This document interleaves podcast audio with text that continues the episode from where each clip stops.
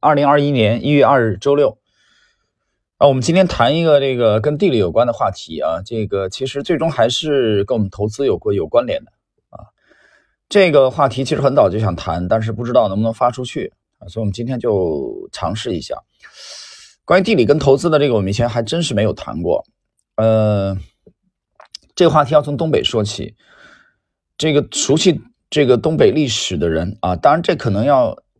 我估计现在的年龄要在七八十岁以上了，或者说对历史啊，对东北的历史特别熟悉的人啊，他他应该知道啊，有一个概念叫柳条边啊，柳树的柳啊，柳条边，这里面分为老边和新边，它是干什么用的？这是当年的呃这个大清朝啊，为了保护他在东北的龙兴之地啊，他兴起满族嘛，他兴起于东北，从努尔哈赤到皇太极啊，后来这个入关，皇太极这个挥军入关，多尔衮。所以东北是他们的这个兴起之地啊，所以他们修筑了一个封禁的这个界限，叫柳条边，又分为这老边和新边啊。老边就有将近两千公里长啊，一千九百多公里。后来这条这条线呢是等于实际上是盛京啊，就是沈阳、宁古塔，也就是后来的吉林、内蒙这三个行政区域的分界线。它也没有修修固修筑这个坚固的工程，也没什么军事意义，但是呢，它只是。来设置这个稽查收税的封建的关卡，当时这个老百姓还调侃啊，说这个边外的姑娘啊最漂亮，这是保护他的龙兴之地的这这个啊，这有一个等于是呃这个边线啊，这这是一个概念。但我们今天谈的呢，实际上从柳条边的这个话题说起，我们今天要谈的第一个这个这个概念啊，实际上是一个地理概念，在一九三五年、二零零九年的时候吧，啊。我们先说，二零零九年的时候，在中国的地理学界有一个重大的发现。这个发现呢，把它列为了中国地理百年最大发现的第二名。第一是什么？就是珠峰的测量啊，这个大家很多人都知道了啊。我们读书时候都知道，八千八百四十八。这一年可能有些变动啊。第二名就是什么？就是我们今天要谈的这个胡焕庸县古月湖，焕呢是火字边。啊，这这个这个这个焕然一新的焕，庸平庸的庸，胡焕庸县，胡焕庸，这一听就是个人名嘛。胡焕庸县，胡焕庸县到底是怎么回事呢？这个胡焕庸县啊，我们谈到这个胡焕庸县，我们得简单的啊，要要稍微的把它给这个介绍一下。胡焕庸县指的是在一九三五年的时候，当时的国立中央大学的地理系的主任胡焕庸先生。他通过数万个数据，一点一点的在地图上啊，去摸索出的这条线。一九三五年，等于是是他的创造。这条线呢，很很有趣啊，胡焕庸线很有趣。它的起点是哪里呢？它的起点是黑龙江的这个黑河。大家注意啊，它的起点呢是黑龙江的黑河。啊，从这个东北的黑龙江黑河往西南，啊，横贯这个中国，往西南到哪里呢？到云南的腾冲。如果你熟悉中国远征军历史的人啊，对腾冲这个地名不会陌生。到腾冲，那么这条线呢，有趣在哪里呢？很有意思，它这样拦腰呢，把整个我们的这个，我们知道整个中国地图是类似于一个啊一个鸡的形状，把它。切为了两半，分为了西北部和东南部。这条线呢，它的斜率呢接近接近于四十五度。西北部这条线的西北部占地的面积高达百分之六十四，但它人口呢就只有百分之四。而东南部就从黑河到云南腾冲，人口有百分之九十六，但是耕占地呢占地面积只有百分之三十六，只有百分之。所以这条线后来又也被。成为了中国几百年以来的文明分割线啊和财富的这个分割线。这条线的左上方就是地广人稀的啊中国的西部地区，它的右下方啊就是我们发达的这个中东部啊。那么，当时我们讲啊，就是我们是以这个 A 股投资为主啊，A 股投资为主。那么这里面就有一个，所以。这个话题其实我前两年就想就想讲这个讲这个问题，因为你去投这个行业也好啊，你这个自下而上先挖掘上市公司的微观啊，也好，它最终我觉得实际上都有还是有一个地理的这个特点啊，地理的这个这个属性。就我们发现很有意思啊，这一年我们投的这个主要的方向基本上都是跟我们今天的这个话题有关系的。那你说谈到我们这个话题，那就是在胡焕庸线的这个右下方啊，我们基本上没有投投过这个这条线的啊上方的这个这个这个区域的。上方都是哪些区域呢？啊，我们不妨也来看一下，包含哪些省？胡汉庸县的左上方包括内蒙、宁夏的一部分啊，四川的啊，四川的这个西北部啊，云南的这个西北的只有一个角啊，云南的大部分区域都在胡汉庸县的这个下方，然后西藏、青海、甘肃、新疆啊，其他不用说了啊，其他我们整个的东南区域、中东部地区全部在胡汉庸线的这个右下方。所以这条线很很有意思啊，因为这条线被发现以后，后来美国的这个国家航空航天局就是 NASA，NASA，它在这个通过卫星啊来观察夜晚的灯光图，他发现从黑河到腾冲的这条线的东南部啊，到夜晚特别明亮啊，到西部基本上灯光很少，灯光非常稀少。那么。这么多年，我想从这个发现啊，这条线被发现，呃，这条线被他这个等于是胡汉庸先生这个发现这条线，一九三五年啊，到现在将近一百年的时间，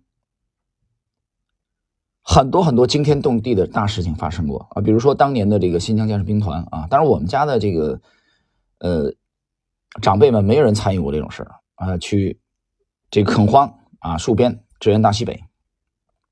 啊，你包括后来的大西这个三线建设啊，为了为了这个，呃，这个规避苏联的这种啊，对我们发动这个袭击啊，我们北方的这个邻国，那么叫什么大国沙文主义？我小时候听到这种词儿，我觉得特别新鲜。什么叫沙文主义？再包括后来的知知青的这个上山下乡，那我们发现一次一次的人口从东南啊往西面迁移啊，你比如说，那么现在我。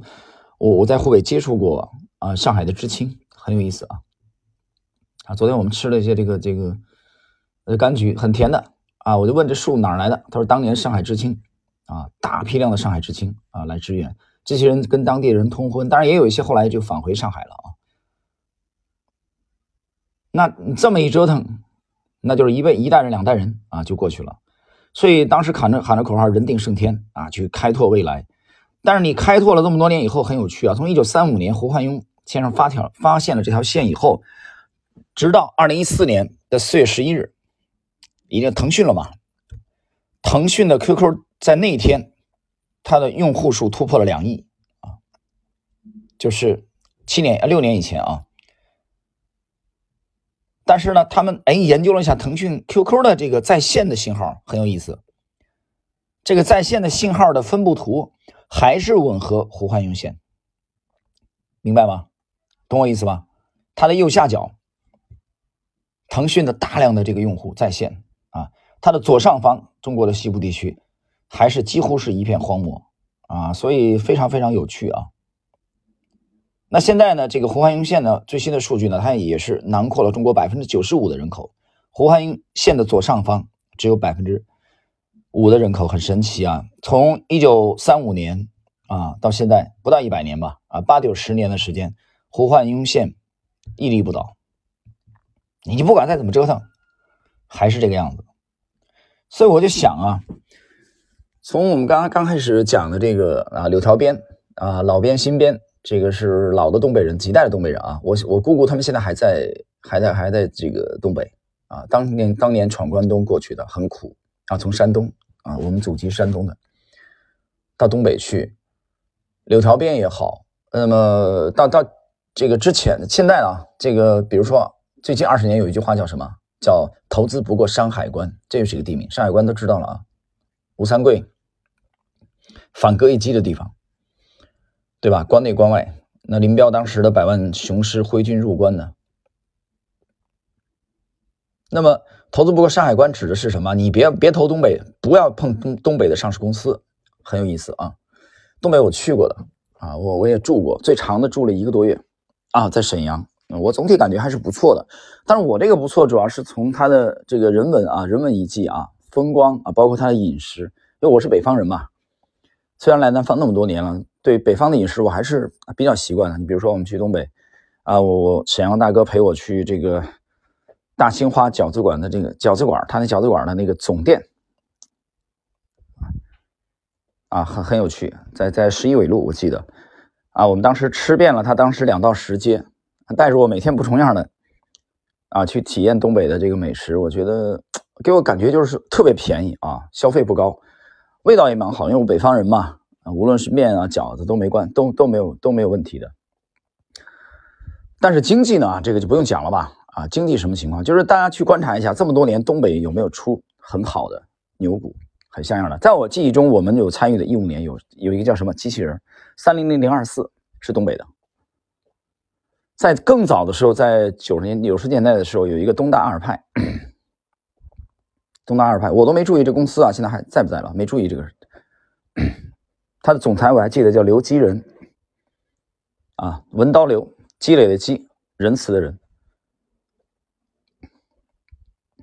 东达尔派，那其他的你让我再在这个举出来一些东北的这些牛股啊，尤其是长线的这些牛股啊，我我基本上已经失去记忆了，我想不起来了，已经想不起来了。所以从这个啊柳条边也好。呃，到胡汉庸线，再到投资不过山海关，那么再到我们今天讲的，就是我，哎，我想了一下，最近几年我们的呃持仓的这个范围啊地区，哎，我们基本上围绕在什么？我们基本上围绕在两个三角洲：珠江三角洲和长江三角洲，就珠三角和长三角。这个话题。在一年多之前啊，应该是在一八啊一八一九年吧，一九年。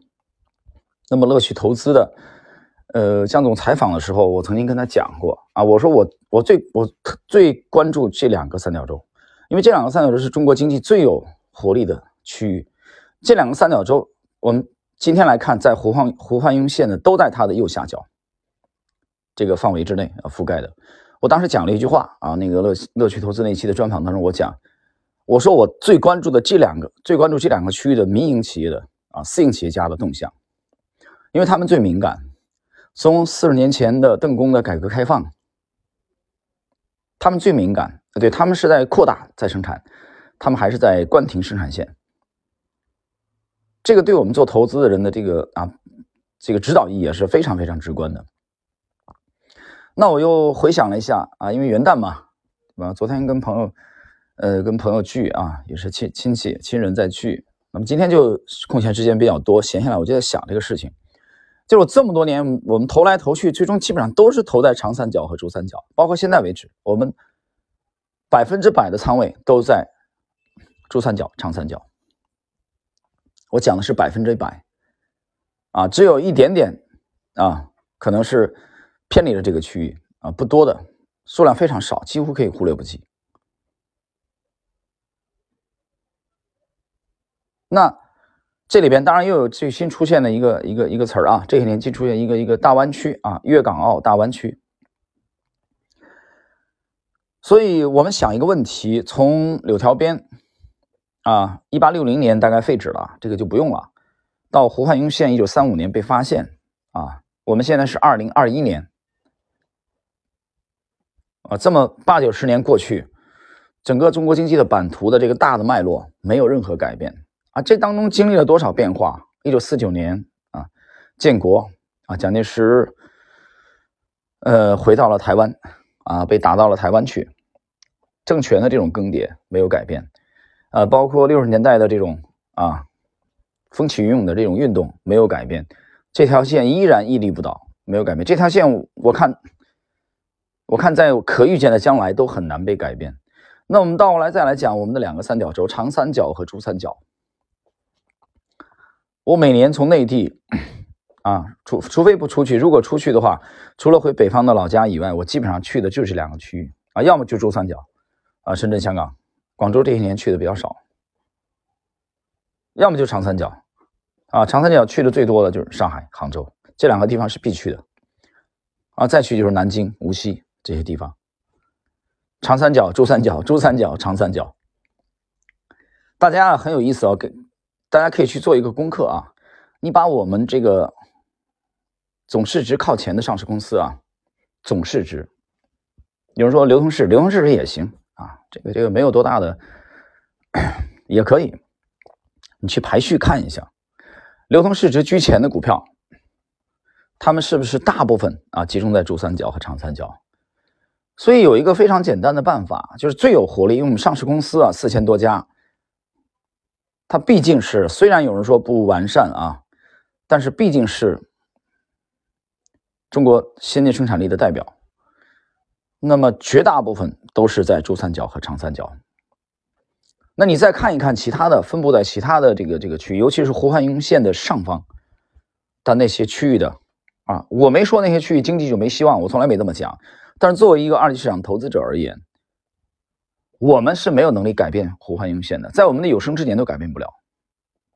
那怎么办？我可以做到什么？我不投，可以吧？啊，我不轻易去投胡汉庸线的上方的那些区域的上市公司，对不对？我去过，我们旅游经常去的啊，人文遗迹，比如说敦煌啊这些地方，我觉得风景很壮美啊，这个景观人文景观太美了。但是美是美，给我印象是什么？我觉得就是当地美食、人文景观。你再说什么？再说就是牛羊肉啊，然后就是酒，还有吗？没有了。往下我就不想谈了，没法谈了。所以，真实的给股东创造价值，这个为什么两个三角洲这么发达，跟他们的位置是有关系的啊。珠江三角洲、长江三角洲，它都是临海的，对吧？珠江三角洲这边是什么？南海。长江三角洲那边呢？东海。啊，跟它这个上千年、几百年来的。啊，这种交通的便利，包括教育，啊，都是有很大的关系的。这些都不是我们几代人能改变的事情。所以，但是我我这个星球知识星球半鹏专栏啊，这两天发了一个帖子啊，有一个牛股，大家可以看到裕能控股，啊，十一天拉了十个涨停板，很多人看了艳羡不已啊，恨不得把那玩意儿把这张图作为他的这十这十个涨停板作为他自己的头像，啊。就像我们年轻的时候，当时看那个金喜善啊，跟那个啊再老再老一些的人去去看邓丽君的头像一样啊，心驰神往，心猿意马。什么时候什么时候我也能买上一只这样的？但是你看归看，我告诉你，你买不到，买到的几率太小。这是典型的散户思维，因为几率太小了。投资应该做大概率的事情。那么大概率的事情是什么呢？把我们的这个宝贵的啊钱投向。最有活力的地区的上市公司，这就是什么？我认为这就是市场的语言，追随市场的语言，就是我们从大的这个区域来说，啊，你比如说两广，那其中又以广东啊为主，对吧？你这个粤港澳大湾区就在广东，啊，你珠海也好，深圳也好，啊，香港也好，澳门也好，对吧？长三角，啊，中国两个最富的浙江。和江苏，你重点围绕这几个省的上市公司去挖掘，这也大大的给你缩小范围了。你就不要再奢望说我在北方的某一个，对吧？内地的某一个省份。所以我相信你在上海生活过的啊，你没有生活过，可能去旅游过。那你在深圳可能生活过，你你没有生活过，你可能也旅游过，你能感受到当地的。呃，法治的状况，对吧？这个执政的效率，这些都是细节，我觉得都可以看。那相对而说，上市公司的治理也是相对完善的。有句话怎么说？叫瘸子里拔将军。就你一定要投 A 股，在当下这个这个这个资产啊，中国的这些资产受追捧的情况下，包括海外的资金来来追捧的情况下，那一定要投我们，多听听市场的语言。所以我今天从胡汉胡汉英线这条线开始，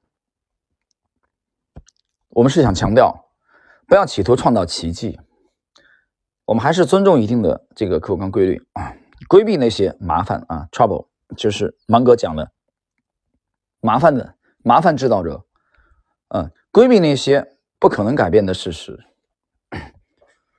但这个但斌怎么说？但斌说我们只投能改变世界和世界改变不了的啊。我今天谈的这个话题其实就是世界改变不了，我觉得几代人都改变不了。现在就这条线的分布的走向，它的东南下方繁华，人群密集，消费能力旺盛；它的上方 贫瘠，效率低下，扯皮推诿。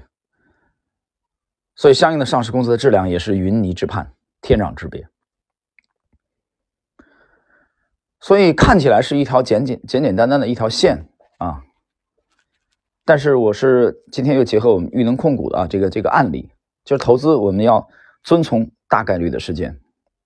有时候这条线我们就可以这么这么分啊，先分两两部分，然后再来分哎两个三角洲，珠三角和长三角，当然还可以再细分啊。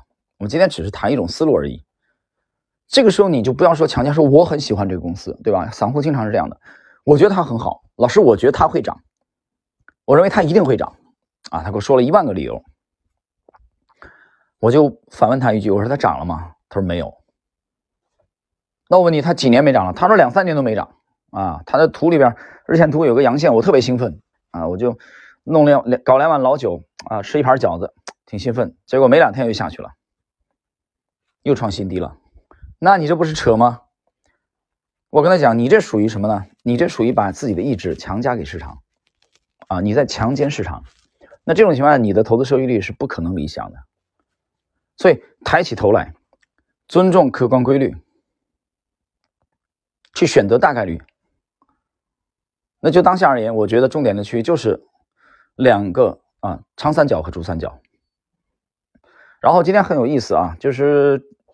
是去年的时候，我们注意到啊，一个是这个大湾区啊 ETF 很有意思。那大湾区的这个有个基金啊，然后还有一个，稍等一下，我看看，这里不是推荐啊，我我讲清楚，这里不存在推荐的问题啊。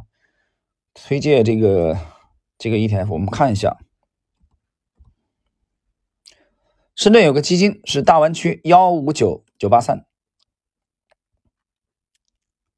这个是今年的五月份啊，今年五月份啊，刚才我口误，五月份，你去研究一下这个基金的持仓，它的百分之九点七八的净值啊，持有的是这是三季报数据啊，腾讯控股港股，第二是中国平安啊，占百分之八点四九，第三招商银行，然后香港交易所，然后美的啊，格力、中信证券，这个立讯精密啊，万科，万科在深圳，海天味业。大湾区的啊，大湾区的这个这个这个基金啊，我只是说一种思路而已，就它代表了这个中国先进的制造业啊所在的这这些区域，这都是客观存在的，这都是短期内都很难逆转的。那么这种情况下，我们为什么不考虑跟随？就你不能改变的话，你为什么不考虑跟随呢？我不是说你去跟随这个基金啊，不是推荐这个基金，没有，我没有推荐啊。我今天这期节目就是讲思路，不推荐任何产品的。啊，任何的这个啊基金啊个股没有在这里边，我们不推荐。你不要误会，好吧？今天我觉得就这点时间吧，跟大家闲聊一下，因为假期嘛，这个时间也比较啊比较充裕。简而言之一句话啊，尊重客观，尊重大概率，尊重市场，尽可能的减少你个人的主观的。这个先见之明。好了，我们今天呢就聊到这里。